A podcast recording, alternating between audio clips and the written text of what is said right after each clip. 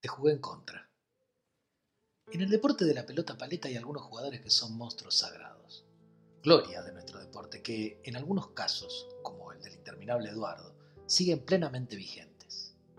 Otro de esos geniales jugadores es sin duda alguna Sergio Supan, un exquisito de la paleta, capaz de colocar la pelota en el lugar que quiere, en el momento que quiere. Tiene una técnica abrumadora y verlo armar un golpe es un verdadero placer, al menos para todos aquellos que peleamos diariamente por progresar al menos un poco. Dice el loco Bielsa que a los fines de la formación de un deportista de élite deben conjugarse tres elementos.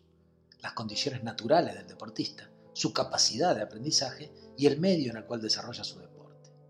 En otras palabras, cuando un deportista tiene condiciones, es fundamental rodearlo de los mejores en su especialidad.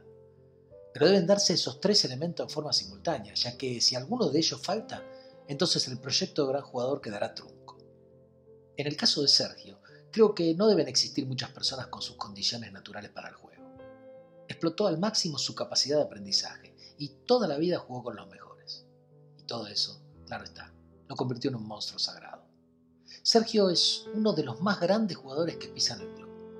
Muchas veces invitado a dar deliciosas exhibiciones que simplemente evidencian lo imposible que resulta al resto de los mortales acercarse al juego que tiene y otras tan solo porque anda con tiempo y pasa a saludar o a jugar algún partido si se presenta la ocasión.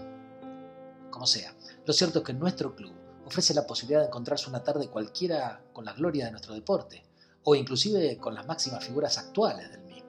Todos visitan al Moreno. Más tarde o más temprano, no hay pelotari que no quiera jugar en esa mítica cancha, con la adrenalina y presión que baja desde el palco, algo que no se ve prácticamente en ningún lado. Una tarde cualquiera llegó Sergio al Moreno. Al día siguiente debía jugar una exhibición en la capital federal y como había llegado con tiempo suficiente, vino a consumir las horas en el mejor lugar posible para un pelotario. Al llegar, y luego de los saludos de todos los socios y presentes, comenzaron a desafiarse partidos con él, ya que manifestó su intención de jugar. Yo estaba en el vestuario y Sergio se acercó a hacerme una pregunta, seguramente porque allá en el salón le habían propuesto un partido conmigo. Salva, ¿Cómo juega tu revés de derecha contra la zurda del uruguayo? Me dijo al oído para que el resto de los presentes me escuchasen. Yo juego el doble que el uno, Sergio. De hecho, le he entrado a él libre y le gané. ¿Qué partido te desafiaron? Respondí. Entonces vamos a jugarlo, dijo entusiasmado. Me desafiaron tu revés de derecha de delantero y mi revés de derecha de zaguero, versus la zurda del uruguayo y la dada vuelta de Choclito. Yo al Choclito lo aguanto. A la larga tenemos que ganar, es un robo. Esas frases que resultan ininteligibles para el común de las personas son muy familiares para quienes gozamos del mejor deporte del mundo. Cómo juega al revés contra la zurda es preguntar quién juega mejor con ese tipo de maneo, siendo que manearse es jugar con determinada limitación. En el caso del partido que desafiaban, yo podía pegarle únicamente a la pelota con el revés de derecha, mientras que mi contrincante solo con el brazo izquierdo. Jugar el doble que alguien es que se juega mucho mejor que él y que el partido fuese un robo implicaba que era muy favorable a nosotros. Por supuesto, para mí el solo hecho de jugar con Sergio era un premio inesperado, y no dejaría escapar la oportunidad de compartir con él la cancha, aunque el partido fuera feo, entiéndase desfavorable. Y entonces lo anotamos, y como faltaban un par de partidos, Sergio se fue a tomar un café adelante y yo me terminé de cambiar ya que debía jugar previamente otro encuentro. En la cafetería y apartado del resto de los socios, Sergio tomó su teléfono e hizo una llamada. Eduardo, ¿Estás cerca del Moreno? Que hice un robo para mí. No puedo perder. Eduardo era Eduardo, no hay otro. Y si tengo que aclarar de quién se trata es porque quien escucha este relato no vive en nuestro país. Así que me voy a reservar el derecho de citarlo expresamente. Yo me enteré del llamado después del partido y no antes. Sabía de la confianza de Sergio, pero yo conocía los juegos y me parecía que dominar a Choclito, así dicho tan livianamente, no podía resultar fácil. Entramos a la cancha a pelotear y yo desde mi posición de delantero me deleitaba con la forma en que Sergio se acomodaba para pegarle únicamente con su revés de derecha. Era increíble la naturalidad en sus movimientos, que desplegaba sin evidenciar ningún esfuerzo. Apostamos, como se acostumbra, y me permití apostar algo más, que pensaba, en caso de ganar, quedarían para Sergio a modo de agradecimiento por elegirme de compañero. El palco era un hervidero, como casi siempre no había lugar para nadie y todos estaban pendientes de lo que iba a pasar. Ellos arrancaron arriba en el tanteador y cuando íbamos 3 a 0 apareció Eduardo, que tiene por costumbre sentarse en la reja de la planta baja, quizás porque, como lo hacen los técnicos de fútbol, considera que se ve mejor el partido desde la misma perspectiva que los jugadores.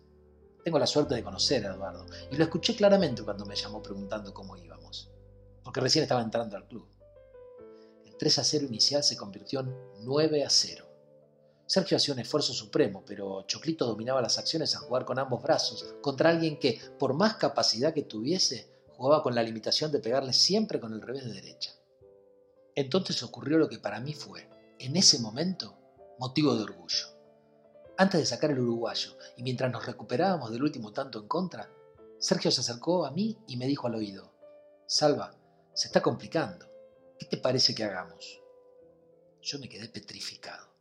Ese tipo parado ahí, que había jugado en España, que ganó en cuanta cancha exista en nuestro país, que es una leyenda del deporte, que le ha ganado solo a dos jugadores, que fue protagonista de hazañas que se cuentan en todos los clubes, me estaba preguntando a mí. El tipo quería que yo lo aconsejara. ¿Qué había visto en mí en ese rato que lo impulsaba a preguntarme? Me quedé un segundo en silencio y cuando vi que me estaba preguntando en serio, le respondí, a ver si entendí bien. Vos sos Supan y yo soy Salva. Vos me estás preguntando a mí qué hacemos. Hagamos lo que podamos. Divertite y tratemos de sumar algún tanto. El monstruo sagrado se rió. Acostumbrado a jugar con los mejores, me estaba preguntando a mí si se me ocurría qué podíamos hacer para revertir el resultado. Un fenómeno. Me dio un lugar que nunca podría ocupar. O quizás me hizo hacer sentir bien después de la paliza que nos estaban dando. El partido, claro está, lo perdimos. Por ahí anda la foto dando vueltas que el Uru cuelga seguido en su muro de Facebook, como recuerdo icónico de su paso por el deporte. Y yo igual lo disfruté. Disfruté compartir la cancha con un grande, aunque sea perdiendo. A partir de allí pude decir a quien quisiera escucharme que había jugado con Supa. Al salir, el público nos trataba de conformar. Decía aquellas frases que se dicen siempre en estos casos. Mala suerte, ellos jugaron mejor, jugaste bien pero no alcanzó. Eduardo seguía sentado en la reja. Me acerqué a saludarlo y con él no hace falta pronunciar palabra alguna porque sabe todo. Y cualquier cosa que yo pudiera decir él lo sabía de antemano.